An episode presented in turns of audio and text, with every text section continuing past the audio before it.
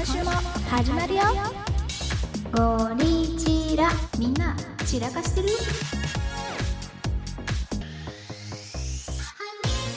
今日はちょっと話すテーマが決まっておりましてそうですね。今回セクシュアリティについて話そうと思ってるんだよねはい。いやでもまずそもそもセクシュアリティっていう言葉がね結構ぼんやりしてるからそこから何ぞやっていうところからねぜひ私も勉強したいなと思ってこの企画には参加させていただきたいなって思いました、はい。そもそもセクシャリティっていうワードについて馴染みがあまりない人もいるかもしれないので、セクシャリティとは何ぞやと。はいセクシャリティはそもそも性のあり方を意味しますと。セクシュアリティはどうやら大きく4つの要素があるっていうふうに言われているんだよねまず1つ目が身体性身体性。これは一番わかりやすいかな。いわゆる体の性もしくは生物学的な性、うんうんうん生まれた時の医学的な判断により割り当てられた性そうだね。で次2つ目性自認うん。これは自分自身が認識している性うん。心の性とも言いますと。なるほど自分が自分のことをどういう生物だと思ってるかってことそうみたいだから選択肢も男性女性の他にもあってどちらでもない性とか、うんまだわからないっていうものそうもね性自認選択肢として存在してるみたい、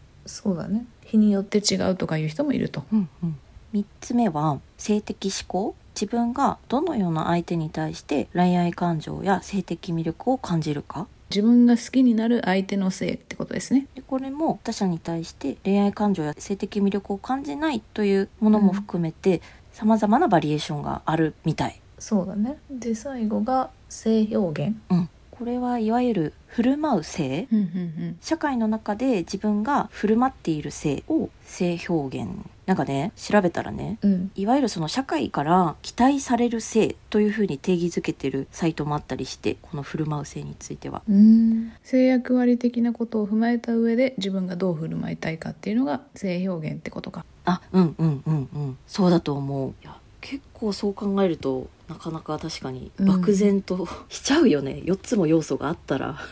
確かに正直お恥ずかしい話私もストンと理解できたのは、うん生物学的な性だけだったからさまあ、性的思考もわかるっちゃわかるけあーどそうだねそっかそっかでも自分がどういう人を好きになるんだろうって思った時にさそれが明確に言えるかっていうとなんか微妙なところではあるよねうん気分によっても変わったりする時ってあるよね、確かに明確に私たちが答えられるのは身体的な性だけかもしれないねそうだねはい一旦じゃあそれをなんとなく分かったところでウィスセクシャリティ診断っていうのをやったんだよねそうジョブレインボーさんっていう LGBTQ+ の方にフレンドリーな企業を紹介するジョブサイトみたいなものだと思うんだけれどもジョブレインボーさんが作成したセクシュアリティ診断っていうのをゴリチラ2人がやってみたとはいリンク先は概要欄に貼っときます。じゃあお互いのセクシャリティ診断結果順番に発表していく紹介しちゃおうまずさっきセクシュアリティのその4つの要素の1つ目であった身体的な性うん。これはお互い女女でしたよ女でしたね。うんうんで次が2つ目だよね心のせい。心の性うんうん性自認心の性自分自身が認識している性だよね私はシスジェンダー女性って書いてある。おお私ね心の性はね違う X ジェンダうーかっこ両性っていう結果だったののあなるほどねうんじゃあまずシスジェンダー女性については、うん心の性と体の性が同じ。生まれた時に男性女性と診断されて以来、その性とししてて生活することに違和感がない人。それをシスジェンダーと言いますなるほどじゃあ次 X ジェンダーいくみそう私のその X ジェンダーかっこ両性はですね私は自分のことを男性とも女性とも言いたくない自分には男性の要素うんうんうも女性の要素もない女性と男性の間くらいって考えるとしっくりくるいや私は男性でもあるし女性でもある様々な形がありますがいずれにせよ自分を男性女性と断言することに抵抗があるあなたは X ジェンダーかもしれませんって書いてあるうんなるほどねうん、私ね私は男性でもあるし女性でもあるっていうのに一番しっくりきたかもしれない、うん男性でもあるんだねうん、男性のっぽいところ私ないああそういうことかまあ何を男性のというかだけどまあ確かになどういう時に自分のこと男性のっぽいなって思うのなんかね一番はねメイクとかをせずにジャージとかでも表参道とか行きたくなる時、んでもななんだなるろう、ほどね男性でもみなび身だしなみに気をつける人いるしねって言われるとそこまでなんだけそどうなん だよねなんだろう一番は麻雀ですごい好戦的な性格になる感じがしてて、はいはいはいその時すごいああちょっと私今男性のっぽくなってる気がするってなってて多分それは男性をハンター、うん先祖の方々はやっぱり男の人がマンモスとか狩りに行って女の人が先家祖のの方々そう,、んうんそう先祖の方々がね そういうハンターみたいなことをしてる時に男性能だなって思う時があって、うでも片や一方で可愛いものアフタヌーンティーとかで「ああ可愛いやばい!」って言ってる時は女性ホルモンみたいなもんがバシバシに出てるみたいな。うん、でそれってあくまでイクミの中の女性のステレオタイプとか男性のステレオタイプみたいなものに左右はされてるってことだよねそうだと思そこにどっちが近いかな自分はって思ってるってことだよねう。うんうんうん。でそういうものに関係は絶対しちゃうけどいいんだよねそれは別にそうだよね。だってやっぱみんな一人一人さどうしても男らしさ女らしさみたいなステレオタイプって言ってくれたけど、そういうのがさあるよね。あるようねんまあここにもやっぱ難しいところがあるよね。うん男性でもあるし女性でもあるっていう言葉に私はすごいしっくりきたんだけどでもそれって私が小さい頃から植え付けられてきたってなんか被害者感あって嫌なんだけど自分がこういうことするとそんな男っぽいことやめなさいとか言われたりとかしながら育った上で形成されたただ私の個人的な偏見なんじゃないかなっていう議論はあるよね。うんなんとなくそう思っちゃったけどねうん、まあなのでちょっと3つ目の診断結果に行きますか一旦ねはい性的思考かお松は何だったパンセクシャル75%って書いてある私と全く一緒だあ本当性的思考私も全く一緒私は性的魅力を感じる相手の性別なんてどうでもいいっていう人ですねんパンセクシャルはうんうん、男性も女性も好きになるというよりは相手の性別とか関係ないの方に近い気がするこう感じたあなたはうんうんうんうんパンセクシュアルの方がしっくりくるかもしれませんって書いてるねそうだねまさにその感覚かもしれないうな、んたまたま好きになった相手が男性だったりするかもしれないし女性だったりするかもしれないみたいなねそうだねなるほどじゃあ次性的思考とちょっと似てるけど恋愛思考えっ、とねパンロマンティック75%サピオロマンティック75%うん私マロマンティック21%フィクトセクシュアル100%えでパンロマンティックっていうのは私は誰かを好きになる時その人の性別なんて関係ないおおだからさっきの性的思考と同じだねーうんうん性的にもそうだし恋愛的にも相手の性別は関係ありませんっていうのが私の属性なるほどでもう一つのサピオロマンティックっていうのは私は何より相手の知性が好きっていうことみたいおおでも確かにこの人地頭がいいなっていうことを感じるとドキッとするかもえ面白いね私多分ねその質問ね全部当てはまらいにしてたあ本当そっか知性がある方にあ好きだなドキドキするなって思ううん元彼に冷めた瞬間とかさあうんうん うんうんうんうんうんこの人浅いなって思ったら冷めてた気がするのね これちらの過去で もちょっ本当とにちょいちょいそういうエピソードをねそうそうそう話してくれたしね本当に失礼な話なんだけど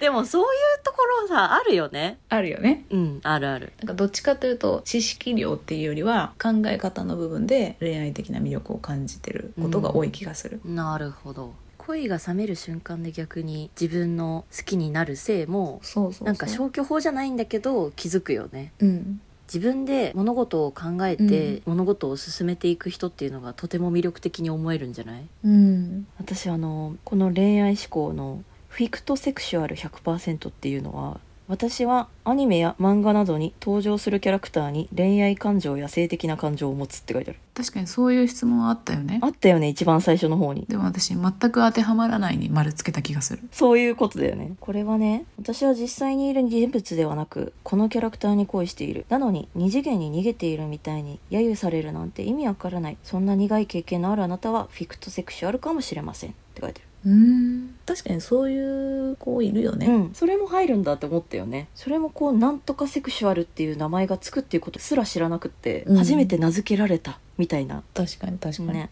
でもう一つはあともう一つはパーセンテージ21%だったんだけどマロマンティックっていうのですとまママロマン、マロマン初めて聞いたね、私は自分が女性か男性かはともかく男性を好きになるというセクシュアリティみたいだね、うえんっと私が好きになる相手は男性でもそもそも自分を男性女性って表すのがピンとこないから同性愛異性愛っていうのもなんだかなというあなたはもしかしたらマロマンティックにしっくりくるかもしれませんって書いてるなるほどだからさっき私あの心の性で X ジェンダーかっこ両性っていう風に出たからマロマンティックっていうのはその心の性から来るとロジックが成り立つなってそっかそっかうん思った確かにで最後振る舞う性ですねちなみにお松の振る舞う性は何だったのえーっとねフルマウ性はノンバイナリーノンバイナリ私は男性らしい女性らしいと言われない外見をしたいーおー服装や言動で女性らしい男性らしいと言われるのが嫌だったりしませんかあー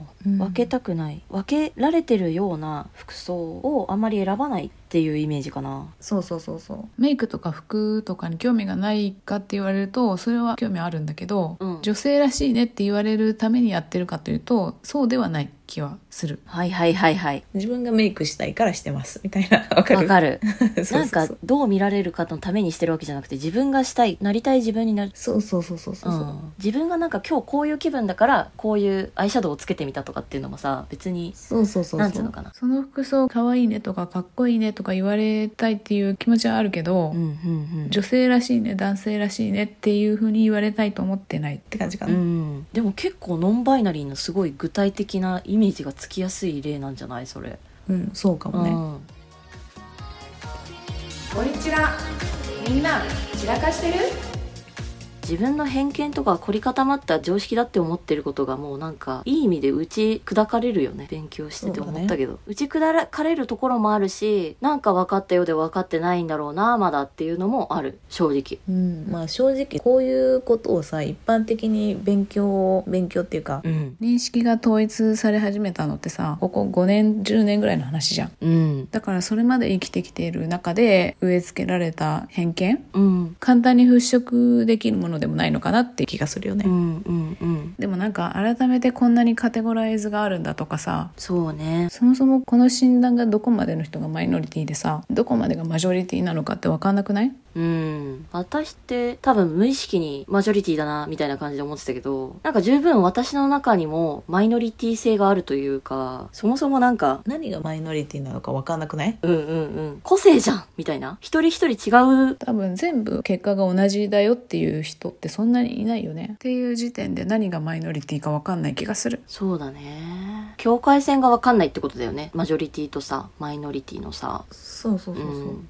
例えばさパンセクシャル75%なわけじゃん私はでそのそれが100だったらマイノリティで75だったらマジョリティなのみたいなあー分かりやすいなるほど別にそこに線引きをする必要がない気がするんだよねそうだね選択肢が2種類しかないと思ってたけど何種類でもあるっていうか人の数分だけあるみたいなことなのかなうんなんかそんな気がしたよねだからカテゴライズするみたいなのがそもそもナンセンスってことなんかなどうなんだろうねうんカテゴライズカテゴライズして安心する人っていうのはいそうではあるけどねうんうん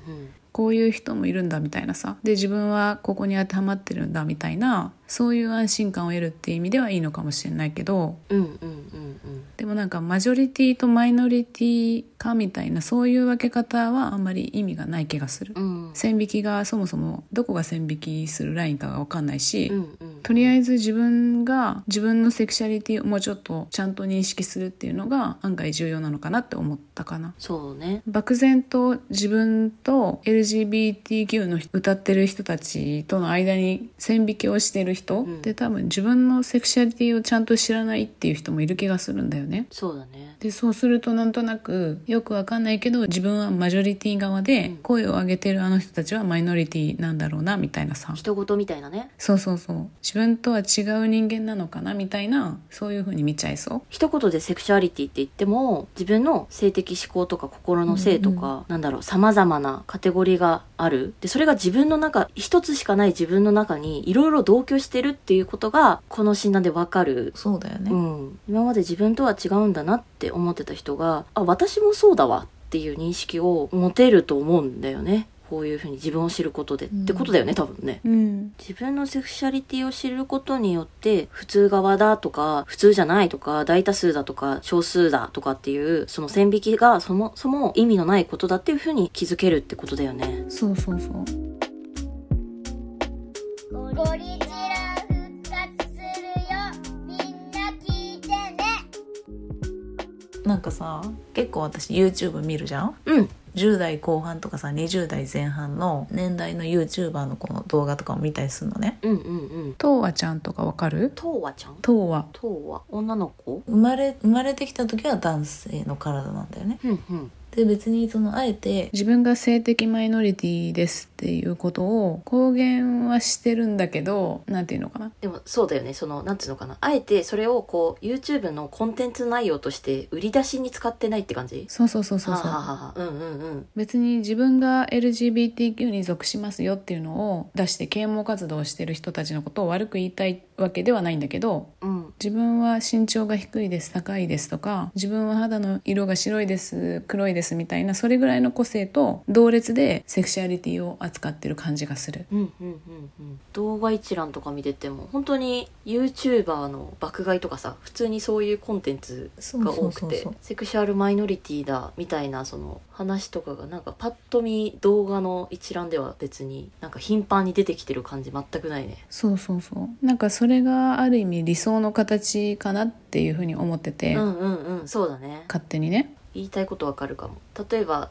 LGBTQ+ のイベントでプライド月間って呼ばれてるものがあってパレードをねするんだよねうんうんうんでもさ LGBTQ だという存在をこうなんか言い言いづらいななんつうの取り立てていうこともなくもう個性の一つだよみたいな感じで周りにも取り立ててないうん取り立ててないのが理想の世界じゃないってことだよねそうそうそうなんかわかるよ私あの小さい頃なんか親と NHK の番組見てて南米に平和村っつうのがあるんですようんまあ、一つのコミュニティ町みたいな感じで作られた平和村っていうのがあるんだけどその平和村を使ったうん作った人にインタビューした時に「僕の目標はこの平和村がなくなることです」みたいなことを言ってて、うん小さい頃私は「ええななくしちゃっていいの?」みたいな感じで思ったんだけど結局その人の言いたいことってさ、難民がなくなって平和村なんて必要がなくなったよみたいなことが目標なんですっていうことを言いたかったと思うんだよね。なんつうんかな。あえて囲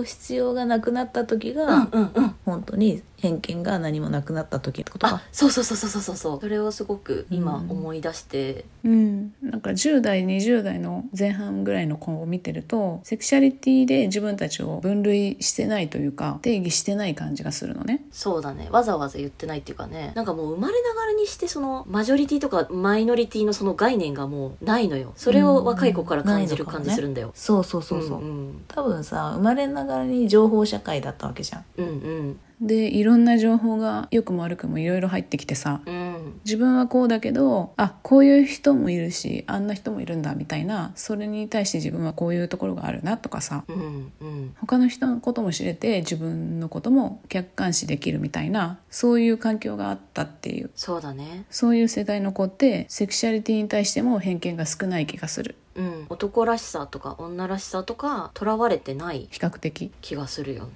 うんうんうんやっぱ自分と違う時代を生きてきた人から学ぶことってすごい多い気がするんだよねうんうんそれが10代20代とか自分より年下の人だったとしてもそっから学ぶものって多い気がするそうねあ違う考え方があるよねだってあなたと私は違う人だもんそりゃそうだよねっていううんうんうん LGBTQ です私たちは理解してくださいっていう言い方っていうよりは、うんうん自分のことをまずあなたも自分のことを知ってくださいっていう話の方がいい気がするああうんうんうんうんで自分のことを知ったら、そうねマジョリティもマイノリティもないっていうことが分かるみたいうな、んでそうするとカテゴリーじゃなくてその人はその人っていう目で相手を見れるようになるから思い込みとか偏見とかも少なくなっていくような気がするそうだと思う、うんうん、夏のラーメン30日間の新聞は全部で19番組が参加しています。概要欄に企画概要が書いてあるノート記事のリンクを貼っておきますので、そこから他番組の配信をぜひ聞いてみてください。いやでも本当にそんなに知識がない私たちが話したじゃんうんうん。どういう観点で話すかとかどういう意見を持ってるかって本当に番組によってバラバラだと思うからマジで聞いてみたいねそうだよね。で昨日の配信はトップバッターですねチャンネルは肋骨パキオのパキラジですその中で企画者の3名がお話をされてるとはい。この企画の主催者である、ポッドキャスターさん3名の方が、すでにも、はいう昨日配信してくださってます。肋骨パキオさん。そして、心の砂地のシャークくんですね。シャークちゃんシャークちゃん。うんで、同じ鍋のもつを食うの、関谷さん。関谷そう。なのでね、ちょっとうんうんワクワクで聞かせてもらいましょう。はい肋骨パキオのパキラジはどんな番組ですかはい。30代ゲイの日常を、肋骨パキオの等身大のトーク力で話してくれる番組。すっごく楽しい番組です。そうだね特にエピソード5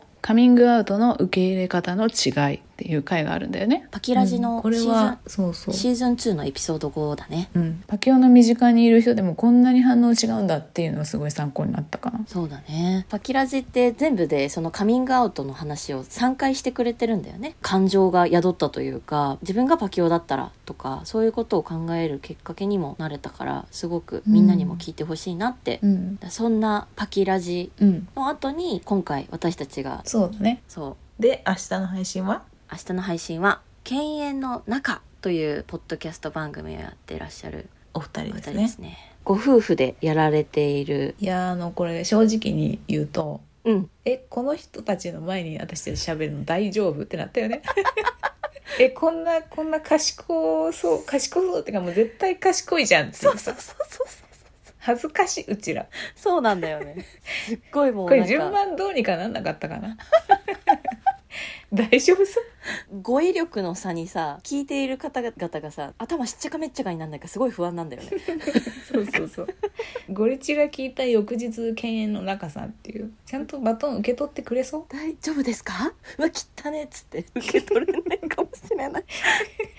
大丈夫かな研究者とエンジニアのご夫婦なんですよねうんでも私経営の中さん聞かせてもらってすごい参考になるなーって思って聞いてたのがうんうんシャープ94の難関大に女性が少ないのはどうしてっていうコラボ会なんだけども統計学的差別っていうのが会話で出てくるんだよ統計学的差別そう要は研究するにあたって N 値って絶対大事じゃん、うん N 値数を、がねそうそうそうサンプルというかさサンプルをたくさん集めてこうこうこういう大学生がこういう傾向があってとかっていう研究をしていくんだけれども、なんだろうみんな一人一人のその個性っていうものを研究していくと N 値は限りなく1に近くなっていくわけじゃんというかなんならもう1しかないんだよね多分ねどういうことどういうことなんつうんかな統計を取るわけじゃん研究するために偏りがないようにサンプル数を多くするってことだよね N 値を多くするっていうかねそうでもそれってそのセクシュアリティの多様性みたいなものを認めていくほどみんなバラバラな結果が出てくるわけじゃん、はいはいはいそれで統計取るのってもう無理じゃねって思ってなんだろう言葉はあれなんだけどセクシュアリティを考える時研究者からしたらなんかめっちゃ研究者泣かせだなって思ってセクシュアリティの考え方と統計学の相性があんま良くないんじゃないかってことうんそうだねセクシュアリティに関して統計を取っちゃうとそのセクシュアリティに対するステレオタイプみたいなのを作っちゃう危険性があるかもしれないってことあそうそうそうそうはいはいはいそういうことかでも研究対象としてもすごく勉強しがいがあることだとも思うのね、うんセクシュアリティはだから研究する対象としてのセクシュアリティはどんな風にお二人から映るんだろうなっていうのがすごく興味があるなと思ったんだよね、なるほどねうん確かにすごい知恵熱出しながらでもいいから多分知恵熱はえどういうこと確実に出ると思い ますああいい組がねうん はあプシューってなりながらあの必死で聞かせてもらいたいと思います本当 に私聞かせてもらったやつでうんシャープ51ハエも孤独を感じる長期的な社会的隔離が心身に与える影響についてハエも孤独を感じるなんか論文を分かりやすく説明してくれてるような感じなんだけどハエを隔離して孤独にさせて育てると過食食べ過ぎうん不眠うんあんまり寝なくなるみたいなうんそういう論文があるんだってええこれって人間にそのまま適用できるかどうかわかんないんだけどうんコロナで隔離された生活になったわけじゃん一時的に。でそれに対して具体的にどういう影響がありそうかみたいなそれの参考の研究になり得るんじゃないかみたいな話をされててええ今回のセクシャリティに対する認識の違いとかもさ時代の違いだねとかさ世代の違いみたいなざっくり片付けることも簡単だと思うんだけどうんうんうん具体的にどういう違いがあったのかとか考えてみるとうんうんもうちょっと歩み寄りの糸口が見えてくるのかなって思ったんだよね。なるほどなんとなくっていう感覚をもう少しクリアにしてなんとなくを取っ払ってくれるみたいなイメージだよねなんかそういうことが研究の力でできるのかなってうん、しかもねお二人ともすごいこうそうそう分かりやすく説明して分かりやすいからさそうそうそう解きほぐしてくれるんじゃないかなって思えるエピソードだったってことか、そう、うんそうだね頭が良さそうだしでもすごくこうお二人の雰囲気がさ優しそうでさ、うんうんうんちょっと喋りたくなったよねいいいですかうん喋っても、みたいな感いやじ でなんもだちけょっどと対等に喋れる気しないわでもすごいこう優しいお二人なんだろうなってうんそうだねうんそれはわかるね、ぜひゴリチラをお聞きの皆さんも聞いてみてください。はいお願いしますはい概要欄に貼っときますでもこうやってこう30日間の新聞っていう名前の企画でさみんなが1日ずうんつ新聞のコラムみたいに一つのテーマで話し合っていくっていうこのリレー形式の、うん面白いよね。私たちも6月30日まで全部聞こうと思うのでぜひ皆さんも聞いてみてくださいそうだね聞いてみてくださいそれでは30日間の新聞はゴリラ乙女の散らかしラジオ犬猿の中ゲイルチョーキャスト別冊うつつ話同じ鍋のもつを食うミドさんオタク2人の互換性ないラジオローカルシティボーイズナイト平成マインドギャルの TMI on Earth 屋根裏ハンドドリップ日が子0時50分喫茶ほぼ8広告マニアックラジオ絶対大丈夫だよラジオ新宿2.5丁目ラジオ暮らし FM 聞くお惣菜心の砂地言葉にできない夜の話肋骨パキオのパキラジ以上19番組の提供でお送りしました